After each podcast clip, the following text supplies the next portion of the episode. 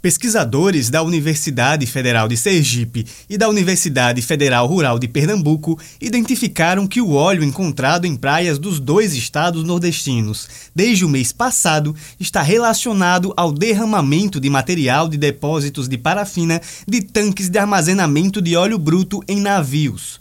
Os resultados preliminares da análise química do material foram divulgados nesta segunda-feira pelo Grupo de Petróleo e Energia da Biomassa da UFES, em parceria com o Grupo de Petróleo, Energia e Espectrometria de Massas da UFRPE. O professor de Química da UFES, Alberto Wisniewski Júnior, é um dos líderes da pesquisa. Segundo ele, diante das circunstâncias de acidentes ou desastres com petróleo e derivados, o primeiro passo foi avaliar os aspectos geoquímicos orgânicos do óleo.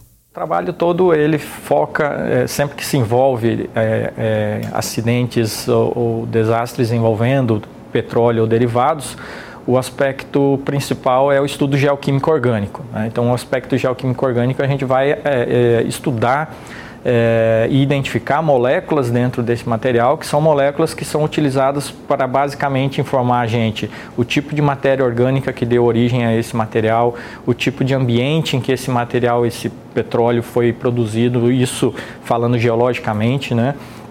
É, é, qual é a evolução térmica, quanto tempo esse material levou para ser produzido, isso tudo na questão geológica. Por quê? Porque esse tipo de informação ela percorre pelos milhares de anos, desde a origem do petróleo até hoje, ele permanece intacto essa relação. Né? Então a gente usa esses parâmetros geoquímico-orgânicos para poder fazer o que a gente diz que é uma associação óleo-óleo, óleo-rocha, por exemplo. Então a gente pode ter, se a gente tem dois óleos, a gente pode comparar esses óleos usando esses biomarcadores.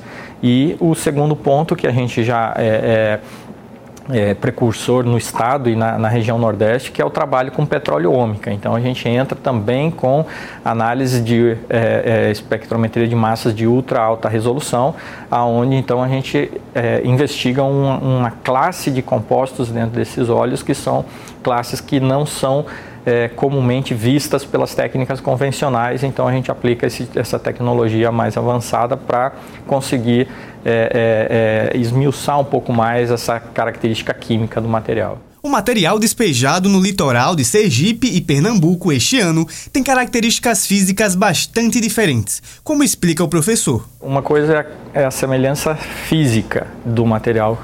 Isso definitivamente não existe, né? São materiais que apresentam é, características físicas diferentes. Né? O material de 2019 ele era um pouco mais é, menos viscoso e, e, tinha uma característica de ser mais, de, de, tramitar na água né, em subsuperfície, ou seja, um pouco abaixo da superfície. Esse material ele tem já um aspecto que a gente classifica aqui, é, fisicamente falando é, é, de um material chamado de tar balls, né, que são bolas de alcatrão, traduzindo isso, né, é, que é um material já resultante do, de um derivado de petróleo, de um petróleo que passou já por um bom tempo de, de, de interpere na, no, no, meio ambiente, é, que faz com que ele adote esse perfil de ser pequenas bolotas de, de material que chega até a costa. Né? Então, fisicamente, ele tem um aspecto diferente.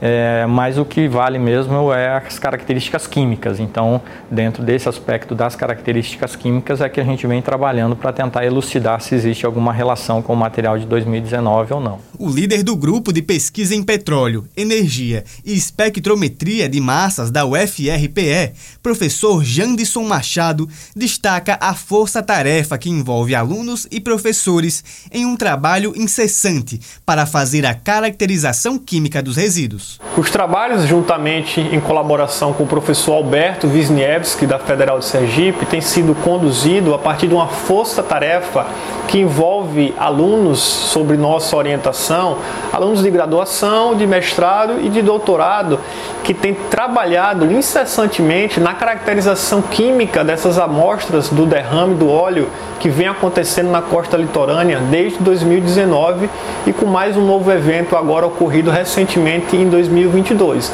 Então são um grupo grande de pesquisador envolvido tanto na parte de coleta de amostra, todo o preparo da amostra do, do óleo, do petróleo que chegou às nossas praias, até a análise final, partindo então para o processamento de dados que a partir da interpretação desses resultados a gente tem tentado buscar a resposta para esse derrame de petróleo né, de 2019 que foi o maior da história do nosso país. Três anos após o derramamento de óleo mais extenso da história no litoral brasileiro, com mais de 5 mil toneladas de resíduos, atingindo mil localidades de 11 estados, desde a costa do Rio de Janeiro ao Maranhão, o reaparecimento das substâncias em praias nordestinas reacendeu o alerta para o risco de um novo desastre ambiental no país. Os primeiros vestígios do novo derramamento surgiram no litoral pernambucano há cerca de um mês. Em Sergipe, mais de uma tonelada de resíduos já foram recolhidos na costa do estado. Segundo a ADEMA, Administração Estadual do Meio Ambiente, em menos de um mês, o material já foi localizado em oito praias de seis cidades sergipanas.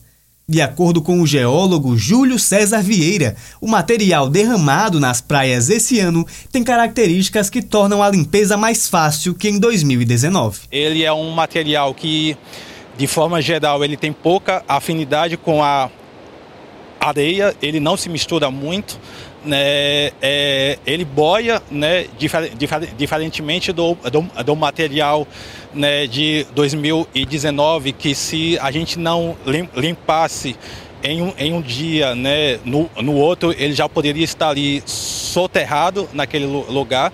Então, as ocorrências, inclusive, né, as ocorrências de resquícios de óleo de, do, de 2019 se dá muito por esse fenômeno né, de tapetes de óleo soterrado e também a quantidade ela é bem inferior àquela que a gente presenciou em 2019. Com supervisão de Josafa Neto, Johnny Oliveira para a Rádio UFIS FM.